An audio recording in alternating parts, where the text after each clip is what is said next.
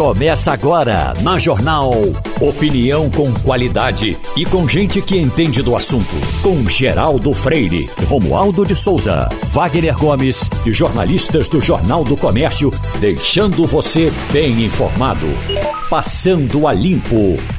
Hoje a nossa bancada é composta por Romualdo de Souza, Fernando Castilho e o advogado especialista em finanças, Rodrigo Azevedo. Dá o nosso bom dia primeiro para Romualdo de Souza, que está mais distante. Bom dia, Romualdo. Bom dia para você, muito bom dia, Wagner Gomes, bom dia também ao nosso ouvinte. Olha, por aqui caiu um pé d'água nesta madrugada. A capital federal está nesse instante com 18 graus de temperatura. Choveu muito na noite eh, de terça-feira de carnaval, porque teve muito carnaval por aqui, apesar de estar proibido. E quando eu digo muito carnaval, além de gente fazendo blocos na rua, teve também os chamados carnavais privados e a uhum. cidade não tem polícia nem política para combater esse essa teimosia dos foliões. É. Fernando Castilho, bom dia. Choveu por aqui na madrugada também, né, Castilho? Bom dia, Wagner. Bom dia, Romualdo. Bom dia, Rodrigo. Bom dia, ouvintes. Choveu um pouco, é, acho que até às 5 horas, 6 horas ainda uhum. mas não foi uma coisa muito forte, não. Apesar da PAC ter advertido que haveria uma é, chuvas com pancadas, é, mas na verdade hoje a gente está tendo um dia, pelo menos até agora, é, ensolarado e pelo é. menos muita gente na praia quando eu vim aqui agora. Doutor Rodrigo Azevedo, muito bom dia, tudo em ordem? Bom dia, Wagner, bom dia, Fernando, Romualdo, ouvintes, tudo bem, graças a Deus, é um prazer estar aqui com todos vocês novamente. Bom, muito obrigado e vamos começando nossa conversa com o assunto do momento no mundo, né? Eu vou trazer um ponto aqui que está nos chamando a atenção já há alguns dias e que a gente precisa detalhar, porque antes da invasão da Ucrânia pela Rússia, a própria inteligência dos Estados Unidos havia previsto um ataque devastador que mobilizaria rapidamente o vasto poder aéreo russo para dominar os céus da Ucrânia. Mas os primeiros seis dias confundiram essas expectativas e, em vez disso, apresentaram Moscou agindo muito mais delicadamente com o seu poder aéreo, tanto que as autoridades dos Estados Unidos não conseguem explicar exatamente o que impulsiona o aparentemente o aparente comportamento adverso ao risco da Rússia. Eu tenho também aqui é, um artigo de Ryan Baker, publicado hoje no jornal The Washington Post nos Estados Unidos, apontando que à medida que a mais recente invasão russa da Ucrânia entra em sua segunda semana, alguns observadores começam a sugerir que o lento progresso do exército russo e os problemas de abastecimento são evidências de que a invasão está em apuros. Veja só, a gente já vem acompanhando alguns artigos publicados na imprensa norte-americana apontando para problemas nas Forças Armadas da Rússia, especificamente para essa ação na Ucrânia. E para tirar nossas dúvidas, evidentemente, a gente vai conversar com quem entende muito do assunto, que é o coronel da reserva do Exército, Marcelo Pimentel, que vai nos ajudar a entender o que é que está acontecendo. Porque, coronel, a expectativa não só dos Estados Unidos, como eu acabei de ler agora, trazer essas informações do Washington Post, como também nossa, leigos aqui, era de que a Rússia, como uma grande, uma das maiores potências bélicas do planeta, simplesmente iria dominar a Ucrânia no estalar de dedos. Mas no entendimento do senhor, coronel Marcelo Pimentel, o que, é que está acontecendo? Bom dia para o senhor. Bom dia, Wagner. Bom dia aos demais convidados aos, aos ouvintes. Em primeiro lugar, Wagner, preciso deixar muito claro que a guerra é uma tragédia humana. Né? É o oposto, o inverso, lógico e prático da paz. Não se comemora, ela só se lamenta. Né? É, e este conflito que nós estamos observando agora, através da sua variável militar predominante, ele é um conflito amplo, é, tanto em espaços geográficos, quanto na quantidade de atores envolvidos nesse conflito, que não se resume à Rússia e à Ucrânia, como pode parecer, e no próprio tempo, né, já que ele se origina é, mais proximamente do término da União Soviética e do reequacionamento geopolítico das suas ex-repúblicas constituintes. Então é assim que se tem que primeiro abordar o conflito. O militar participa de um conflito ou lutando uma guerra ou, como no meu caso, e certamente do Ministério da Defesa do Brasil, que tem quadros muito competentes para isso, estudando a guerra, como ciência política, como ciência militar, principalmente. Né? E, particularmente, eu observo este conflito, é, além do aspecto da ciência militar, que podemos discorrer sobre ele, no sentido da sua pergunta, sobre o papel da ONU como instituição que se pretende mundial e última instância da resolução dos conflitos, e o papel da própria imprensa né, na, na reportagem sobre os fatos da guerra. E me preocupa que as fontes de informação que nós estamos utilizando para fazer nossos julgamentos sobre qualquer ótica se baseiam na imprensa oriunda de um dos atores envolvidos nesse conflito, que é exatamente os Estados Unidos. Então, nós temos que ter muita cautela ao abordar essas fontes de informação uhum. para dar opiniões. Então, é, para resumir a sua pergunta e dando a minha resposta para reflexão, é preciso definir qualquer conflito militar, qual é o objetivo político da ação militar. Porque é este objetivo político que definirá os objetivos militares e, em consequência, a estratégia adotada para conquistar os objetivos militares. E eu vou fazer aqui uma colocação hipotética sobre o que eu vi até agora. Me parece que o objetivo político da Rússia seja a derrubada do governo da Ucrânia para a obtenção de um governo atualmente pró-Ocidente e anti-Rússia, né, pró-OTAN e pró-Europa e anti-Rússia, num governo pelo menos neutro ou pró-Rússia. Né? como costuma acontecer em relação às potências centrais nas suas ações militares. Né? Uhum. Isso tanto pelo lado dos Estados Unidos como pela própria Rússia em suas ex-repúblicas. De, de modo que as, os objetivos militares têm que se condicionar a isso. Me parece que a ação estratégica russa é ofensiva, isso é inegável, o rompimento da soberania da Ucrânia, e está atuando em grandes frentes, tanto no vetor terrestre quanto no vetor aéreo e o vetor naval de modo a controlar os centros urbanos, o que não significa conquistar e ocupar. É, a obtenção desse controle sobre os centros urbanos permitiria é, iniciar ou continuar as negociações referentes às origens desse conflito em situações mais vantajosas das que haviam antes da ação militar. Então, forma, de forma geral, é assim que eu observo esta variável militar desse conflito. Uhum. Fernando Castilho. Bom dia, Coronel. É, eu queria que o senhor fosse mais claro na essa sua afirmação de que a imprensa e que o mundo está vendo essa, esse conflito a partir dos olhos, ou pelo menos a partir da perspectiva dos Estados Unidos. É, a partir de, do que a gente viu na última semana, os Estados Unidos não foram os atores principais nesse negócio.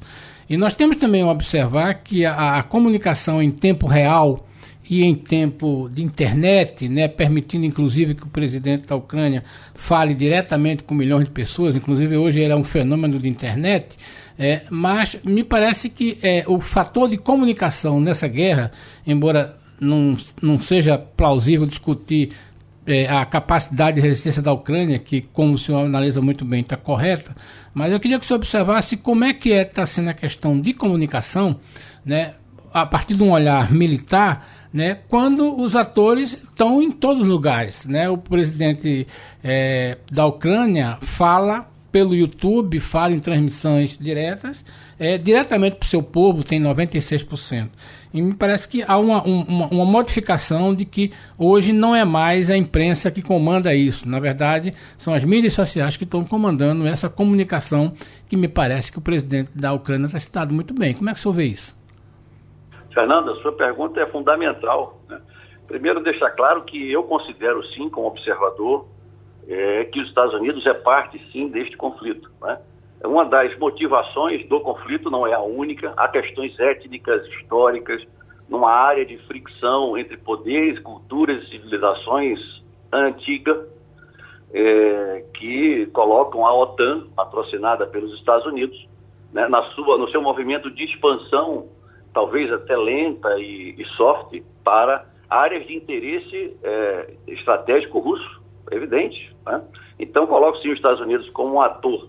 E, evidentemente, a imprensa, ela, ao reportar fatos de guerra, ela pode ser utilizada, não que ela seja a própria arma de guerra, mas ela pode ser utilizada como uma ferramenta de construção de narrativas que interessam aos oponentes de um conflito. Isso pode acontecer tanto pelo lado da Rússia quanto pelo lado da Ucrânia. Né?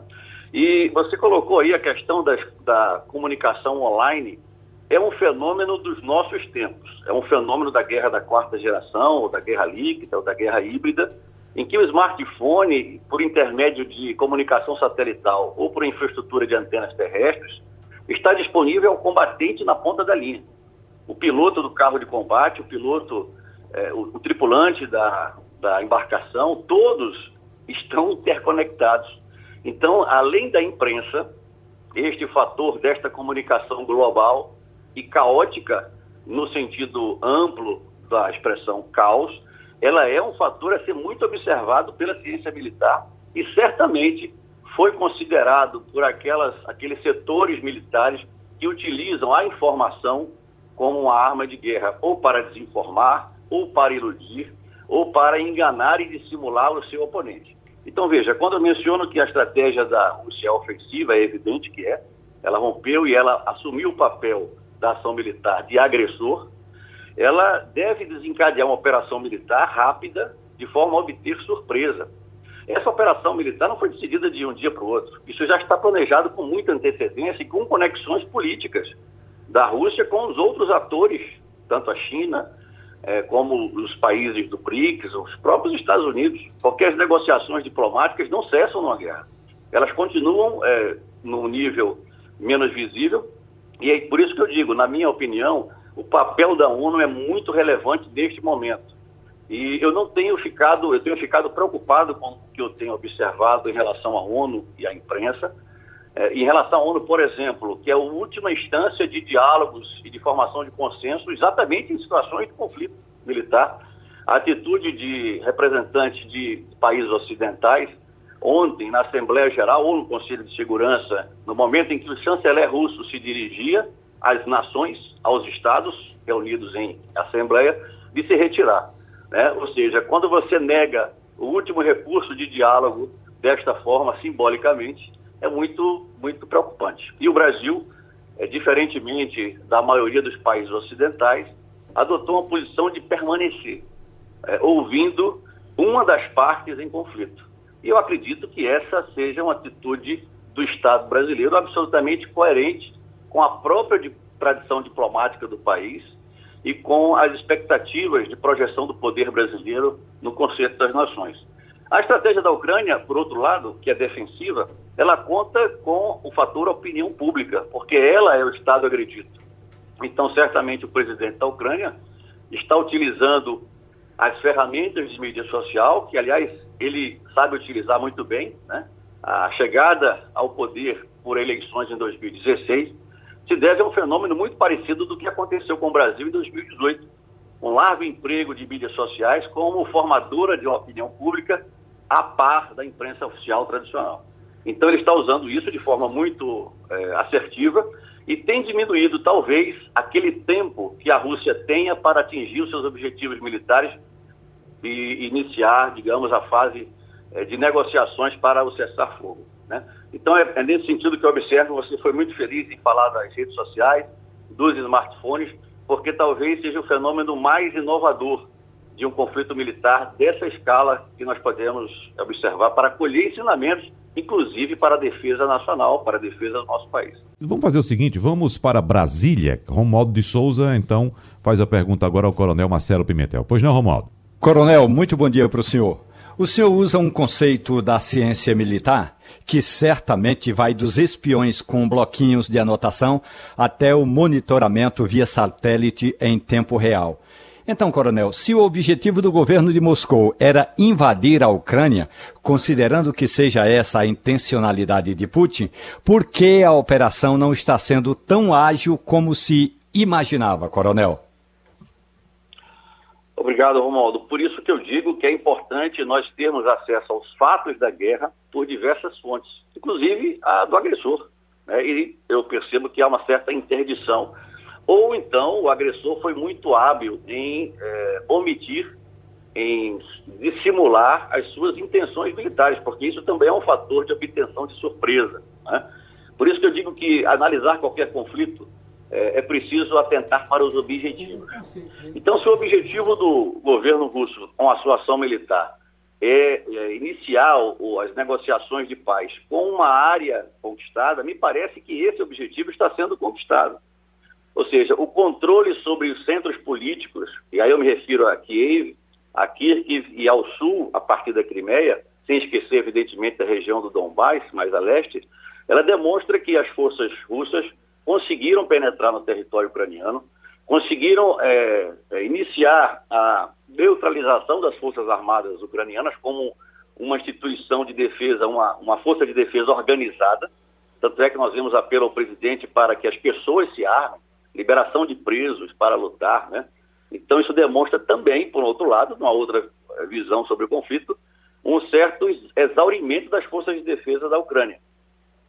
Então, é preciso entender também que, apesar desse avanço russo sobre o território ucraniano, quando nós vemos a mancha é, ou a área estaria sob ocupação ou estaria sob ação militar russa, não significa que essa área esteja compacta, que não haja forças ucranianas, regulares ou irregulares, atuando sobre os comboios e sobre as cadeias de suprimento para manter este ímpeto ofensivo do exército russo. Então, eh, nós estamos numa posição de observação muito genérica e que não permite fazer esse tipo de consideração. Certamente, a rede de informações, como você mencionou, né, do espião do bloquinho, né, as redes de, de conexão entre as forças militares dos diversos países, é, as agências de informação, e o Brasil tem, por exemplo, aditâncias militares localizadas em todos os atores. Nós temos aditâncias militares na Rússia, na Polônia, na Turquia, na China, em outros países que estão fazendo parte desse conflito, e certamente essas, é, essas cadeias de informação estão funcionando a toda, fornecendo aos decisores da política de Estado brasileira é, informações que vão amparar os posicionamentos brasileiros em relação ao conflito. Né? E eu reitero, é, até de forma surpreendente, para mim especialmente, a posição da diplomacia brasileira tem sido coerente. Ou seja, no, na esfera da ONU, ou seja, na, no Concerto das Nações, acompanhou no Conselho de Segurança os 11 países que condenaram a invasão russa ao território ucraniano. Mas no diálogo bilateral, multilateral entre Estados, e o Brasil é o B do BRICS, né, e está tendo uma postura também muito adequada, já que está, tem relações comerciais, diplomáticas, históricas e militares com a Rússia, com a China, com os Estados Unidos, com os países da Europa. Né? Então, o Brasil também não pode ter uma postura política muito além da sua capacidade militar de opinar. Não somos uma potência nuclear, somos uma potência regional limitada em termos de poder nacional, incluindo militar. Então, é muito, é muito, é muito necessário nesse momento cautela, né? porque em algum momento países vão ter que se apresentar para mediar negociações. É, e esses países que forem mediar negociações têm que ser vistos pela comunidade internacional com alguma neutralidade. Não existe neutralidade absoluta, evidentemente, mas com alguma capacidade de intermediar diálogos. E eu acho que o Brasil tem uma tradição já conquistada e demonstrada de fazer isso e pode exercitar nesse mundo que vai resultar de um conflito militar que é incontrolável, existem os, os imponderáveis da guerra, então, nós podemos nos apresentar em situação vantajosa para negociações de paz e, evidentemente, para outras expressões do nosso poder nacional, no aspecto econômico, de ciência e tecnologia e da própria reafirmação do papel do Brasil na, na, no concerto das nações de forma geral. Coronel da Reserva do Exército, Marcelo Pimentel, para a gente encerrar, eu tenho três pontos aqui que eu anotei de sua fala que são bastante importantes. O senhor disse que os militares brasileiros estão estudando a guerra, o senhor se refere à presença do smartphone na mão do presidente uh, uh, Volodymyr Zelensky como meio de comunicação, uh, como sendo um, um fenômeno dos nossos tempos, e o senhor acaba de citar também uma questão importante que é apontada em qualquer conflito, que é a questão do imponderável. Nesse conflito, o que é o imponderável para o senhor, eh, coronel? É de fato a presença da comunicação online, da internet, do smartphone, das mídias sociais? Ou a gente pode colocar como imponderável também aqui, coronel, a reação inesperada e coesa, pelo menos é o que aparenta, do povo ucraniano lutando, inclusive com armas bem rudimentares, como um coquetel Molotov, contra a invasão do exército russo? Vaga, é difícil prever o imponderável, até porque eles acontecem de forma é, inesperada. Né? Mas o que se observa aqui é, é, primeiro, é a primeira ação militar de vulto da Rússia depois da dissolução do bloco soviético. As outras intervenções militares russas em suas ex-repúblicas, e aqui é preciso entender o que é uma ex-república soviética. Eu vou dar dois exemplos que é, podem simplificar demais, mas dão uma ideia. Dois ex-chefes de Estado da União Soviética eram nascidos em repúblicas soviéticas que não a Rússia propriamente dita. Né?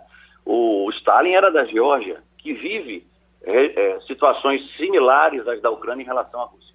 E o próprio Khrushchev, né, que revisou o stalinismo a partir dos anos 50, ele é, da, é ucraniano. Então, é dizermos que o povo ucraniano está unido em torno do seu presidente, numa luta organizada contra um invasor, eu é, não me sinto à vontade de dizê-lo, porque certamente tanto os atores referentes à OTAN, ao mundo ocidental, quanto a própria Rússia utilizam é, vulnerabilidades da construção do Estado ucraniano, que é muito recente, em relação a culturas, etnias, idiomas, etc., aspectos psicossociais e históricos, para é, é, explorar, por intermédio desses fatores, é, este conflito de forma a atender os seus interesses. Então, o imponderável, talvez para mim, seja é, avaliar é, o poder militar de uma potência nuclear em operações convencionais militares ofensivas em larga escala num país que é praticamente inconquistável, que é a própria Ucrânia. Né? Mesmo durante a União Soviética, a Ucrânia teve alguma autonomia. Né? Não se esqueçam que Crimeia e Sebastopol, que é a sede da frota do Mar Negro, a saída das forças navais russas para assegurar a segurança dos fluxos comerciais que interessam ao seu poder econômico, é, são da Rússia há muito tempo. Existe um enclave entre a Polônia e a Letônia, se eu não me engano, que é, é Kaliningrado, que também é sede da esquadra russa. É, São Petersburgo é a saída para o mar Báltico. Então é preciso analisar esse conflito é, sem torcida, porque não há mocinhos e bandidos, heróis e vilões. É, ou eles estão dentro de cada um dos estados, ou eles não podem ser caracterizados como cada um dos estados, mas analisar sob o ponto de vista de uma geopolítica muito ampla em que o pano de fundo disso é, são é, movimentos opostos de dois eixos de poder. O eixo ocidental, que está no movimento lento de, de, de regressão, digamos assim, está tentando evitar a ascensão de um outro eixo de poder centrado na Ásia, é, Rússia, China, principalmente os mais visíveis, que está em ascensão, né? aspectos econômicos, militares e políticos. Então é, é nesse sentido que eu que eu acho que devemos, e uma imprensa responsável, um jornalismo inteligente, como, por exemplo, essa oportunidade de debate com pessoas que, que lidam com o tema, é importante, porque podemos acrescentar visões e aspectos importantes para o entendimento do conflito. Muito bem. Coronel da Reserva do Exército, Marcelo Pimentel, muito obrigado pela sua disponibilidade, pela sua participação e pela riqueza dos seus esclarecimentos aqui para o nosso ouvinte aqui na Rádio Jornal. Um abraço para o senhor, bom trabalho e até a próxima, Coronel. Um abraço, Wagner. Obrigado e bom dia. Fernando Castilho, eu estava conversando hoje, logo cedo, no espaço do JC, aqui na primeira página, com nosso querido e estimado Diogo Menezes, a respeito dessas manchas que apareceram lá na orla de Jaboatão, especificamente na praia de Candeias, uma mancha escura. E eu estava lembrando do período, Castilho, entre outubro e novembro de 2019, em que tivemos aquele desastre ambiental que foi o óleo na costa do Nordeste. Né? E, e a gente sabe do prejuízo que causou ao setor de turismo naquele período.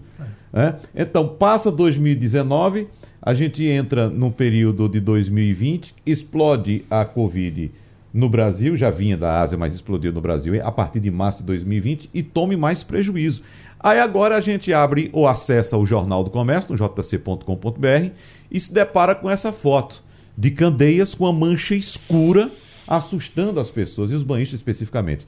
Acredito que você também, que é morador da Zona Sul e que faz suas caminhadas na aula de Boa Viagem, né, né Castilho? Verdade. O mar tem nos trazido notícias muito preocupantes. Uhum. É? Desde aquela notícia e aquela constatação de que nós tivemos com a questão das manchas, cuja origem ainda não foi completamente esclarecida. Na verdade, se gastou muito para tentar limpar as praias e foi uma ação voluntária muito interessante. E agora vem essa aí. Parece, claro, as primeiras informações de que se trata basicamente de, de, de uma concentração de esgoto, de algum tipo de esgoto que foi uhum. é, talvez agregado com tipo de, de algo, alguma coisa. Mas eu acho que a gente vai ter que esperar que algum especialista fale nisso e que nos explique é, o que é que está acontecendo, porque a gente conversa com as pessoas lá da região, mas a gente não consegue, é um cheiro horrível, uhum. não é petróleo, e também não é só alga. O que, é que pode pois ter é. acontecido? Bom, a combinação disso? A Agência Estadual de Meio Ambiente de Pernambuco, a CPRH, está investigando o aparecimento, mas como você aí sugere um especialista, a gente vai conversar exatamente agora com a pesquisadora em gestão ambiental, que é a professora Soraya Giovanetti, para tentar nos trazer uma luz aí sobre o que é está acontecendo, professora. O que, é que a senhora tem de informações a respeito desse fato na Orla de Jaboatão? Bom dia para a senhora. Bom dia, é um prazer estar com vocês. Realmente a gente tem um problema ambiental muito sério nas cidades. De um lado, vinculado com o esgotamento sanitário extremamente deficitário, de outro lado, o esgoto clandestino ligado à rede pluvial. Então, existem indícios de que realmente essa mancha é um concentrado de esgoto não tratado. É. Agora, professora, se é um concentrado de esgoto, que segurança eu vou ter para no fim de semana levar minha família para tomar um banho de mar nessa orla que nós temos aqui? Pois não. Essa, eu só queria completar essa pergunta de, de Wagner, é o seguinte, o que é que a gente chama de um concentrado? Como é, é. que ele conseguiu se juntar de uma forma tão aparentemente homogênea. É, ele se juntou a algas. Como é que a senhora podia explicar essa concentração aí? É porque a, a, o conceito que a gente tem é de que o esgoto seria muito líquido, né? muito fluido. Como é que a, a senhora avalia isso aparentemente? Ah, muito boa pergunta. Realmente você tem que analisar um, com um pouco mais de detalhe o próprio esgoto. Então, a depender da quantidade de colóides, a depender da quantidade de substâncias pastosas, que podem ser até restos de óleo, você acaba tendo esse concentrado maior. Se a gente está falando apenas de água, ou água que vem de dejetos humanos, isso tem um perfil. Se a gente fala de esgoto que tem uma maior concentração de óleo, então você acaba tendo um outro perfil de esgoto um e outro deveriam ter não só a captação, mas o tratamento. E no Brasil a gente tem uma deficiência extremamente relevante em termos de tratamento. Captação, a gente está até com índice razoável, mas tratamento não. Então, na cidade do Recife, existem expectativas que a gente está apenas com 30% de esgoto tratado, porque não adianta captar e jogar no canal. Aqui a gente tem 64 rios urbanos em Recife que são tratados quase como esgoto a céu aberto. Então, não é esse o procedimento que a gente deve ter. E na hora que esse esgoto, a depender da sua configuração, chega na água do mar, ele pode ter uma propensão de diluição, e isso é o que normalmente acontece. E aí eu concordo com você. Na hora que a gente tem uma corrente que ela é sul-norte, e essa corrente ela vai trazendo, digamos, de Jaboatão para o Recife, depois para Olinda, todo esse contingente, toda essa massa de poluição, isso acaba comprometendo todas as praias que ficam ao norte. Advogado Rodrigo Azevedo, tem alguma questão para a professora Soraya Giovanetti? Só pontuar aqui, Wagner, a professora acabou de. Bom dia, professora, é um prazer falar com a senhora. A senhora acabou de destacar aí que só 30% do nosso esgoto é tratado. Eu quero pontuar aqui, nós temos dentro da Zona Norte de Recife o açude de Apicucos, que recebe diariamente esgoto vivo jogado lá dentro. A, a área do, da antiga fábrica da Macaxeira, onde hoje é o parque, é, Para quem se dispor a andar, fazer uma trilha dentro da área, vai achar uma manilha enorme que traz esgoto, não sei de onde, joga o esgoto vivo dentro de um pequeno açude. Esse pequeno açude se comunica com o açude de Apipucos, trazendo mais esgoto para lá. Nós temos o Rio Capibaribe, que todo dia, há décadas, recebe esgoto. Nós temos na Praia de Gaibu um canal que segue, corta a cidade e despeja o esgoto no mar a céu aberto para toda e qualquer pessoa que quiser ver. Aonde a gente vai chegar, né? Porque há anos que isso acontece. É, eu, particularmente, não me lembro de uma ação concreta com resultados efetivos na recuperação desse meio ambiente que está sendo degradado e qual o limite, né? Em que momento que isso precisa parar e quanto tempo a gente ainda tem que nos permita recuperar o prejuízo já gerado por esse esgoto jogado ao meio ambiente. É, é, interessante, você traz uma questão em relação ao açude de Apipucos, que a gente sempre vê aquela cobertura verde no açude.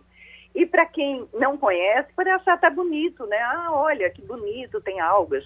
Bom, primeiro já não são algas, né? É uma espécie chamada Eusonia craspis, a baronesa, e é um bioindicador de grande concentração de matéria orgânica. E naquele caso, está corretíssimo, é esgotamento sanitário em natura. Então, aquela água está extremamente poluída e isso acaba indo para o rio. E veja, a natureza acaba nos dando sinais. Então, não é à toa a presença da baronesa lá, não é à toa essas manchas que a gente percebe, né, eventualmente, aqui na praia, manchas de óleo, como também toda a questão que a gente tem sanitária das praias. Você está corretíssimo. A gente precisa de um maior investimento em esgoto, em esgotamento sanitário, e apesar de todo o esforço que o Estado faz nos seus diversos níveis, a gente ainda está bem deficitário disso. Em Brasília, Romualdo de Souza. Professora Soraya, bom dia para a senhora. A questão toda também é fundamental a gente levar em consideração que há uma política é, no país que chama-se Novo Marco do Saneamento. E essa política foi definida pelo Congresso Nacional. E a gente sabe que, do mesmo jeito como a política dos lixões, ela foi prorrogando prazos e mais prazos para que as prefeituras ganhassem tempo a fim de acabar definitivamente com os lixões e que ainda não acabaram, o, a implantação desse novo marco do saneamento também vai demorar bastante tempo e, enquanto isso, professora, as nascentes, os rios e os oceanos, e, e no caso do Brasil, o Oceano Atlântico, vai continuar sendo um depósito desses, desses esgotos, professora. É, você tem, em parte, razão. Realmente, a gente está falando da lei 14.026, que é de 2020, então tem dois anos ou um ano e pouco, e acaba sendo mais um passo na direção do esgotamento sanitário. Eu compreendo inteiramente a questão de dotação orçamentária, porque este país, apesar de ser um país continental, também tem demandas continentais. Por outro lado, na hora que você não tem uma população esclarecida compreendendo que colocar tubulação debaixo da terra e fazer unidades de tratamento de esgoto, isso é uma coisa extremamente positiva para a população. Na hora que a gente tem essa certa ilusão de que não, eu estou vendo obras que estão acima do solo e essas sim é que têm uma identidade política, a gente acaba perdendo bastante. Mas eu preciso lembrar que há 50 anos atrás, Finlândia, Noruega, Suíça, Suécia, eram países que estavam numa condição muito pior do que a nossa e tomaram uma decisão política de investir em saneamento e investir também em educação. E hoje são países de primeiro mundo plenamente estruturados. Então, eu acredito que o Brasil tem todo um caminho muito bom a ser traçado a partir do novo marco e não só isso, a partir da renovação de lideranças políticas que tenham clareza do que significa sustentabilidade. Professora Soraya Giovanetti, pesquisadora em gestão ambiental, muito obrigado pela sua participação aqui no Passando a Limpo. Um abraço para a senhora. Até a próxima, professora. Muito obrigada, é uma honra. Vamos dar uma passadinha em Brasília para trazer mais alguns destaques da política, porque nós estamos acompanhando o Romualdo de Souza nos últimos dias um momento que a gente não tinha mais a convivência com ele, que é o fato daquelas inserções políticas aparecerem na nossa programação de televisão, de rádio e tal. Ontem foi a vez de Ciro Gomes. Temos programado ainda para esse mês a, a, apresentação que o MDB vai fazer da senadora Simone Tebet. E todos os outros partidos vão também apresentar os seus pré-candidatos como sendo integrantes de uh, direções partidárias, quando na verdade eles estão utilizando esse espaço para de fato fazer propaganda política. Como é que está essa repercussão aí em Brasília, Romualdo? Pois é, é bom lembrar que cada partido tem direito a essas inserções locais e nacionais, justamente porque o Congresso Nacional resolveu ressuscitar a lei das inserções partidárias, ou a propaganda partidária. Então, o que os partidos fazem? Aproveitam a ocasião, começou é, pelo PSOL, depois PDT, depois MDB e assim por diante. Houve um sorteio aqui no Tribunal Superior Eleitoral. E aí, Wagner, esses partidos aproveitam o tempo no rádio e na televisão para divulgar. É, o que seria inicialmente o objetivo da propaganda partidária é divulgar exatamente o que o partido faz, a função do partido no Congresso Nacional, que projetos tem votado. Agora, em ano de eleição, com boa parte dos candidatos é, pouco conhecida pela população, as legendas vão aproveitar e divulgar aqueles nomes dos pré-candidatos, como vai fazer o MDB em breve. Então, para ter direito, dizer, os partidos têm direito desde que tenham assento no Congresso Nacional. Os que não têm assento no Congresso Nacional têm pequenas inserções. Mas o importante é, quanto maior o número de parlamentares e deputados federais, maior é o tempo que o partido tem no rádio e na televisão. Esse é um critério importante, porque é o, é o critério que vai definir a campanha eleitoral. Se o partido trabalhar para ter mais deputados federais eleitos agora em outubro, mais tempo no rádio e na televisão o partido vai ter e mais dinheiro no fundo eleitoral e no fundo partidário também a legenda terá. A outra questão, com relação às repercussões. É, eu com, conversei com alguns é, políticos é, que estão se preparando, inclusive o MDB, se preparando para se apresentar à sociedade, para voltar a falar à sociedade, e eles acreditam que essa é uma importante, é uma importante ocasião. Mas é sempre bom lembrar que as legendas já gastam dinheiro daquele fundo partidário, Wagner, fazendo propaganda. Não no rádio e na televisão, mas fazendo propaganda, por exemplo, nas redes sociais, impulsionando os, uh, as divulgações, os posts que fazem. Portanto, é dinheiro público sendo usado para divulgar as ações dos partidos políticos. Mas, Romualdo, eu queria saber a sua opinião sobre a, a estética ou a, a o conceito que o ex-ministro Ciro Gomes tentou impor, ou, não, aliás, desculpa, que nos apresentou é, é com, primeiro, imagens com mulheres, né? inclusive a, a vice-prefeito do Recife, aliás, com a, é, a vice-prefeita, vice-prefeita Isabela, Isabela de Rodão, de Rodão é. outras é, mulheres e também uma inusitada presença de um falcão né? Então, como é que você achou essa estética do PDT? Sim, mas é antes, do, antes, do, Falcão teve a galinha, que ele se e referiu a, galinha, a voo né? de galinha, então, né? Mostrou a galinha. das famílias é. das aves e dos... dos, dos... É, a, a, a campanha do ex-ministro Ciro Gomes vai ser uma campanha em que ele vai ter de... Todos sabemos que ele vai ter de convencer primeiro o presidente da legenda dele.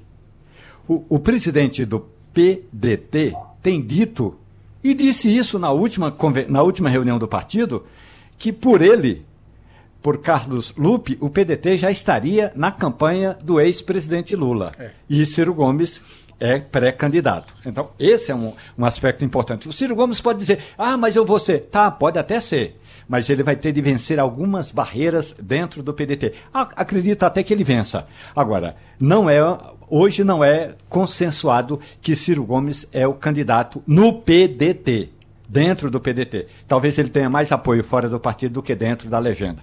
A outra estética. Ciro Gomes, ele se apresentou, não sei se vocês se lembram que eh, no passado, inclusive o PT fez muito isso, disse que Ciro Gomes tratava mal as mulheres, soltava algumas notinhas, algumas gracinhas eh, eh, contra as mulheres. Então, ele apareceu justamente fazendo o inverso, dizendo que é aliado, que, que gosta de trabalhar com mulheres, que gostaria de ter uma mulher é, como vice. Então, Ciro Gomes está naquela de apagar o passado ou tentar fazer com que aquele passado de que falaram dele não é verdadeiro e que agora ele é o candidato que vai, inclusive, trabalhar para ter uma mulher como vice. Claro que um dos objetivos de Ciro Gomes é colocar Marina Silva. Agora, não sei o tamanho é, é, do, do, prestígio é, do ponto de vista político partidário que tem Marina Silva para agregar em qualquer candidatura. Já lembrando, não é, que um dos coordenadores da pré-candidatura do presidente, do ex-presidente Lula,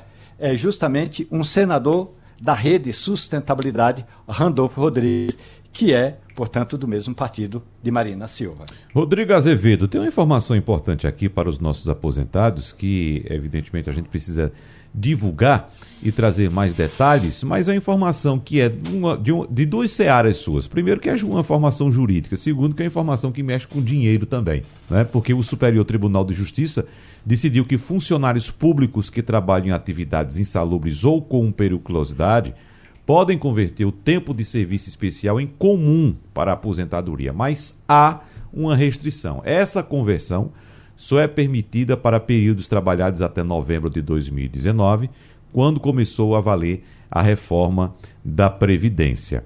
Então, é importante também lembrar que essa decisão chega principalmente para atender é, profissionais da área de saúde, como médicos, é, dentista, é, profissionais de raio-x que trabalham nesses ambientes onde há o risco à saúde dessas pessoas, né? Então são enfermeiros também que estão expostos à radiação. E a gente está numa época em que está todo mundo pensando em ter um dinheirinho. Quando se fala em aposentadoria, chama logo a atenção de várias categorias. Como é que você avalia essa informação, doutor Rodrigo? Olha, Wagner, com relação à questão previdenciária, né, eu sugiro sempre que as pessoas que estão já naquela fase de, de contar tempo para na iminência de se aposentar, né, próximo ao momento de se aposentar, é, que procure sempre um profissional especializado em direito previdenciário, porque tem muita é, nuances aí na, na, legislação que regulamenta o direito à aposentadoria, o direito à previdência, tá?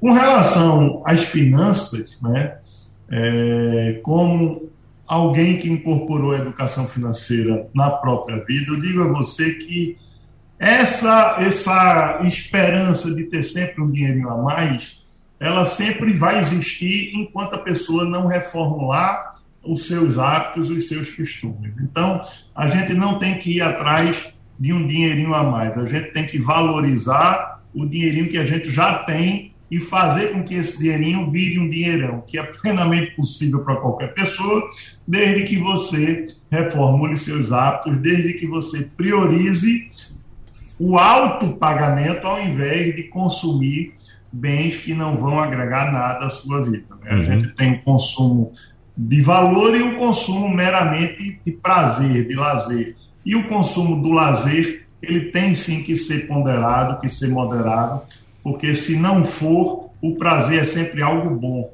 né? E se a gente ceder a sempre ao lado bom, a gente acaba não ficando com nada para o futuro, porque o futuro é, é pouco pautável e, o prazer imediato é aquilo que nos move normalmente. Né? Então, existem as pessoas que juntam dinheiro com facilidade, existem aquelas pessoas que têm grandes dificuldades de juntar a menor quantia que seja. E essas pessoas é que precisam ter uma atenção maior com a educação financeira. É fundamental isso. Fernando Castilho, quando eu falei a respeito de dinheiro, que a gente discutir nesse bloco agora, é o dinheiro que ainda vai faltar ao nosso bolso, vai diminuir de nossa conta por causa do, do prejuízo que teremos globalmente de, devido a esse conflito, né? É. Mas antes, deixa eu dar uma passadinha na situação agora da Rússia, que a gente está percebendo, Castilho, um isolamento muito grande da Rússia. Eu até comentei com o Diogo hoje também que a Rússia é capaz de virar uma, uma, uma Coreia do Norte, de tão isolada que está ficando, né? É, é, ontem à noite, Joe Biden anunciou o fechamento do espaço aéreo norte-americano para qualquer aeronave Verdade. da Rússia. A Europa já fez isso, a comunidade europeia já fez isso também com os aviões da Rússia, inclusive com os mega bilionários russos, eh, que são poucos, é um punhado de meia dúzia, muito amigo de Putin, né? Que também estão com várias restrições lá na Europa. Mas o que é que diz respeito também esse, esse cerco à, à Rússia? A Apple anunciou que não vai mais negociar com a Rússia não é isso? É. É, a informação também que a empresa de entregas DHL, que é uma gigante mundial, também não está mas fazendo entrega de mercadorias e documentos para a Rússia. A, a, duas empresas do setor de transporte marítimo, a Maersk e a MSC, também dizem que só vão cumprir os contratos já acordados e não vão aceitar mais contratos. É muita. A Boeing diz que não vai mais negociar nem mandar mais, mais é, peças de manutenção para os aviões. É, é, é, tanta coisa, Castilho, impressionante, né, que vai de fato cercando a, a Rússia. E como a gente conversou com o, o tenente, o, o coronel é, Marcelo, tenente, o, o Pimentel. Coronel, Marcelo Pimentel, agora há pouco, nós temos fenômenos dos tempos atuais ocorrendo numa guerra. Ou seja, uma guerra não é mais como antigamente, de você simplesmente mandar soldado para o fronte e, e mandar bala lá no fronte. Não, guerra também é isso, é guerra comercial, como já falamos aqui. Mas tudo isso vai refletir em nosso bolso também, né, Castilho, aqui? Olha, a gente tem umas coisas bem interessantes no que está acontecendo com, com essa guerra, que é, primeiro, essa interconexão, embora eu tenha um amigo que diga que o mundo sempre foi globalizado desde o, o mundo sempre foi globalizado, desde a Companhia das Agências Ocidentais até agora.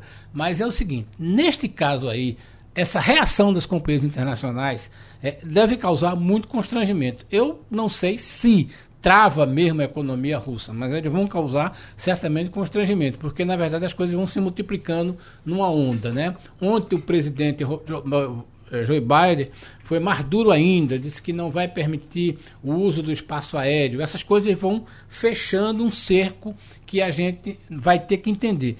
O problema é o seguinte: hoje está fazendo uma semana só. É, então a gente precisa ver como é que isso vai se comportar na prática é, as bolsas estão reagindo mal a isso, a todo um, um, um, processo econômico. Agora, não tenho nenhuma dúvida. Onde é que vai bater no nosso caso, só para pegar dois exemplos? Vai bater no café da manhã e na hora que para chegar ao trabalho. Por que no café da manhã? Porque é aquilo que a gente, gente já comentou aqui. Nós compramos 85% é, do, a Argentina é o nosso fornecedor de 85% da parte que importamos do trigo. Nós produzimos até a metade, menos da metade do trigo, e quando a gente compra, a gente compra 85% da Argentina. Isso é uma questão. Todo mundo agora vai querer comprar da Argentina, vai haver uma pressão muito forte. Segundo, nós compramos muito petróleo, inclusive petróleo já processado. O dólar, o barril do petróleo subiu para 94, hoje chegou a cento e poucos dólares. 112 hoje, batendo. Quando a gente não a gente sabe fala, se vai fechar é, nesse valor. Quando a gente fala que um dólar é, na, na no, no, barril do petróleo, no combustível, tem uma repercussão de 0,40 no, no da inflação, como uma pura IBGE, a gente acha que essa coisa vai processar muito, entende muito o que é que aconteceu. Então, na prática, essa coisa vai chegar, já chegou, né? Porque já tinha chegado antes na questão do preço do barril do petróleo, vai chegar um pouco no trigo nas próximas semanas, porque o, as, as compras de trigo são realmente. Agora, eu diria que onde é que a gente vai sentir isso? Talvez na segunda semana de março é que esteja uma coisa real. Até porque vai começar, de fato, o travamento das operações financeiras. Por exemplo, exportadores brasileiros que trabalham com o mercado russo vão ter dificuldades. Como é que você fecha tudo e você compra, né? E tem um fato novo que eu acho que a gente poderia até comentar um pouco, que é o seguinte, essa posição do Brasil, até escrevi um texto hoje, a posição do Brasil em relação à Rússia basicamente ancorada na questão do, da importação do, dos adubos. Fertilizantes. Fertilizantes.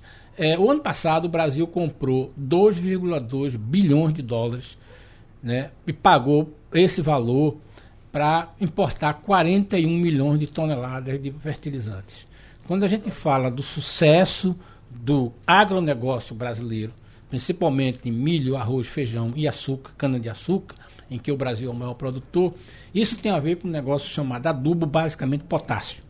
É, então, só a, a, Rússia nos vende é, 15% de todo o potássio que a gente usa. Então, custa 2 bilhões e 200. E tem um personagem novo que pouca gente sabia, que é o seguinte: o Brasil começou a comprar de outros fornecedores. Não tem muito, a gente não compra, por exemplo. Você não acha. O problema do Brasil, Wagner, nesse caso é o seguinte: é que os pedidos de gente são muito grandes. Então, você não acha 42 milhões de toneladas de adubo por aí uhum. no supermercado, você não compra pela Amazon. Tá entendendo? Então você tem que ter contrato de longo prazo. Quando você vê a, a, a Ucrânia, aliás, a Rússia, atrás vem o Canadá com a metade. O Canadá fornece perto de 12, 13.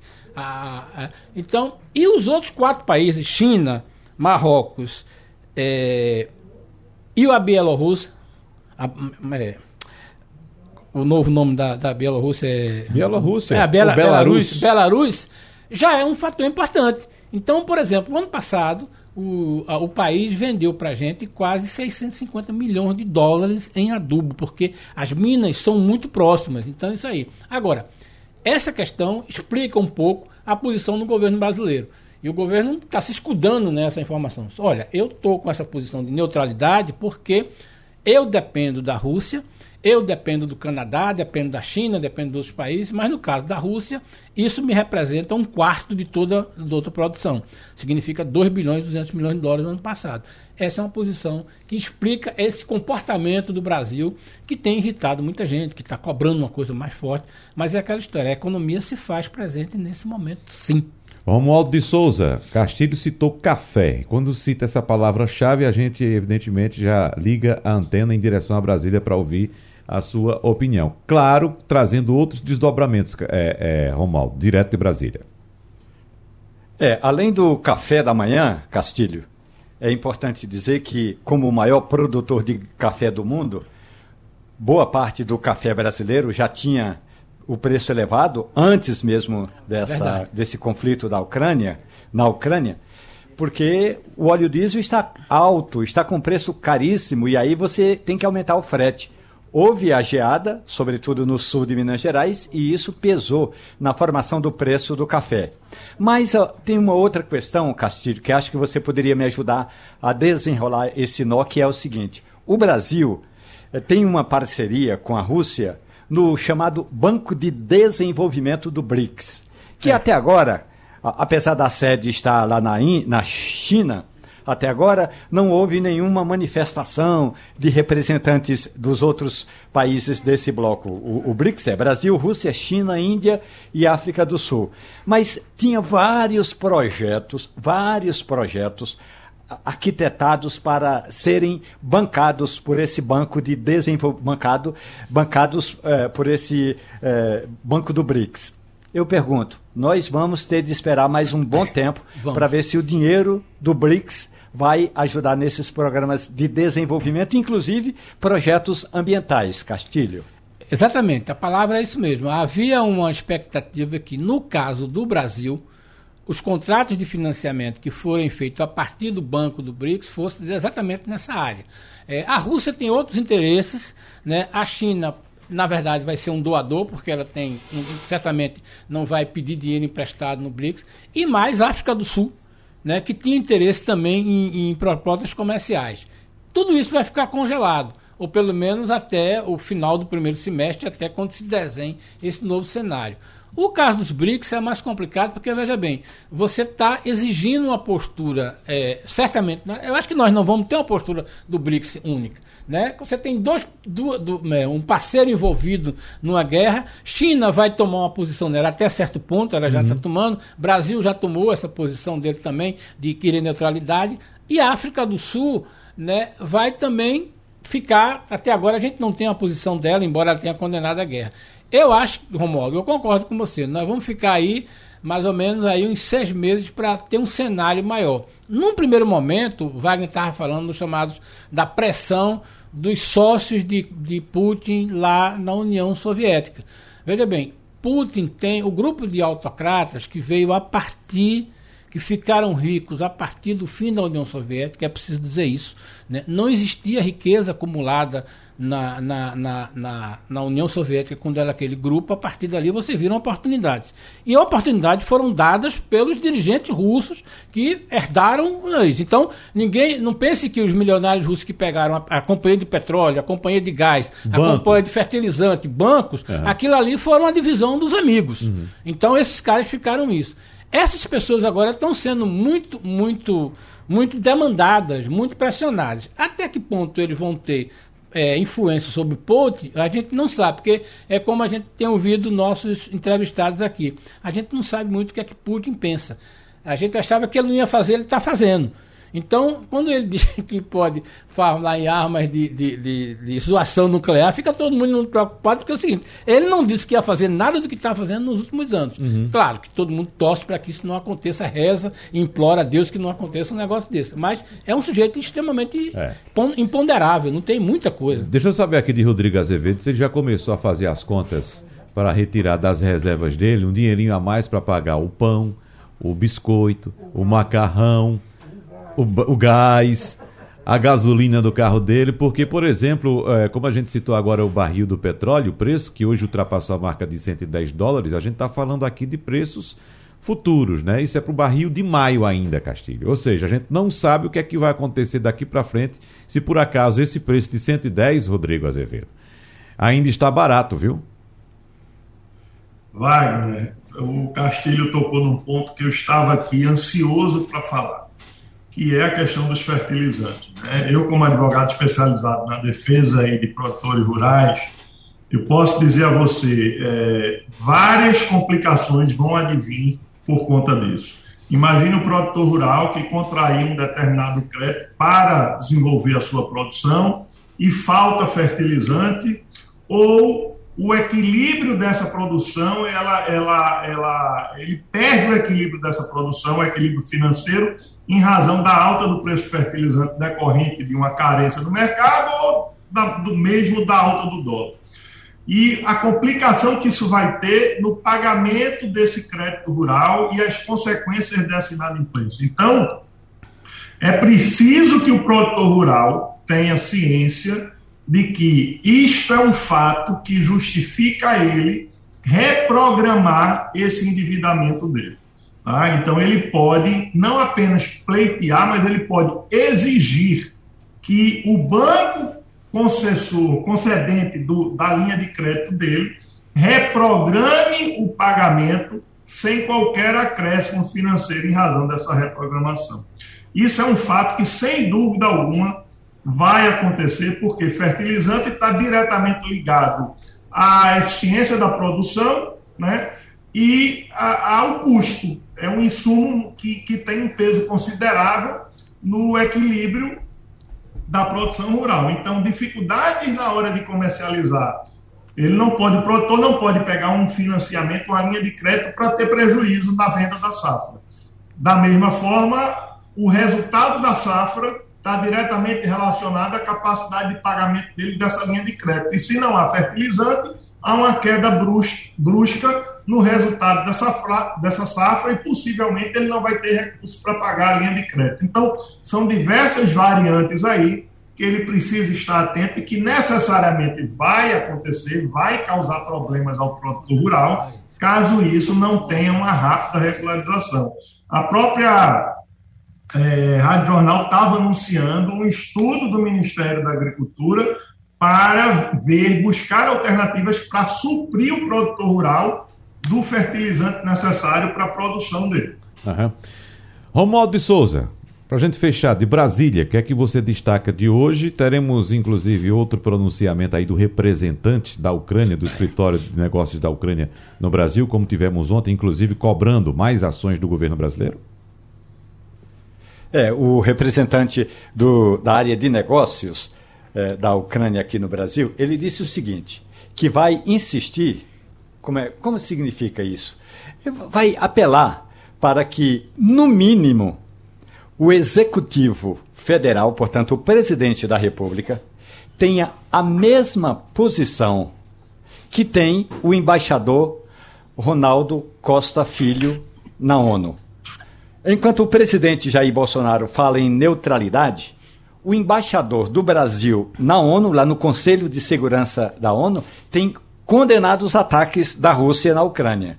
Então, o que o representante da Ucrânia no Brasil tem pedido é que haja uma sintonia entre o Executivo, o Ministério das Relações Exteriores e o embaixador do Brasil lá no Conselho de Segurança da ONU, que dificilmente vai acontecer aqui para nós. Castilho, o que é que você quer pontuar ainda? Você está tão inquieto aí hoje. Não, eu só queria, antes da gente terminar, uhum. falar um pouco de. Você falou aí de que como a, a solidariedade da população da Ucrânia E, as, e, a televisão tem mostrado pessoas falando na produção do coquetel Molotov. Fazendo. Fazendo o coquetel Produzindo o coquetel. E, e, aí eu queria só pontuar o seguinte: o nome coquetel Molotov é uma maior injustiça que se pode cometer contra uma pessoa, porque o, o, o Molotov nunca fez um coquetel Molotov. Hum. Na verdade, era um embaixador e cometeu a, a, a, a imprudência de quando é, a, a Finlândia começou a reagir a isso aí, ele estava dizendo que é, a, a Rússia não estava fazendo isso, a Rússia estava mandando pães. Né? E, na verdade, havia um, uma, uma, uma, Isso quando a Rússia invadiu a Finlândia. A Finlândia, né? A Rússia invadiu também a Finlândia. Uhum. Né? E os finlandeses começaram a ter, dizer, não, nós estamos mandando pães os finlandeses, é, vocês estão mandando os pães de Molotov, que eram garrafas de, de querosene contra ele. Então, a partir daí se criou a mítica do coquetel Molotov. Agora, a verdade é que o, o diplomata, né, Valashlev Molotov, nunca pegou no combinado. Ele ganhou esse nome exatamente por isso, que é uma, uma, uma, garrafa com combustível, e a história registrou isso aí. E esse é um dos grandes equívocos que a história Tem... comete com a personalidade de uma pessoa que nunca pegou em arma e é acusado de, de, de ser o criador de uma arma letal como esse coquetel Molotov. Pois não, Romualdo? Falou? Tem uma importante analogia, sem tomar partido, que é a seguinte: na chamada intifada, que são, que são os levantes eh, na faixa de Gaza, os integrantes eh, dessa intifada, dessa, desse levante, eh, jogam pedras. Portanto, a intifada também tem lá o seu lado de guerra doméstica. Muito bem. Rodrigo Azevedo, Fernando Castilho, Romualdo de Souza, muito obrigado pela participação de vocês hoje no Passando a Limpo, que volta amanhã. A Rádio Jornal apresentou opinião com qualidade e com gente que entende do assunto. Passando a Limpo.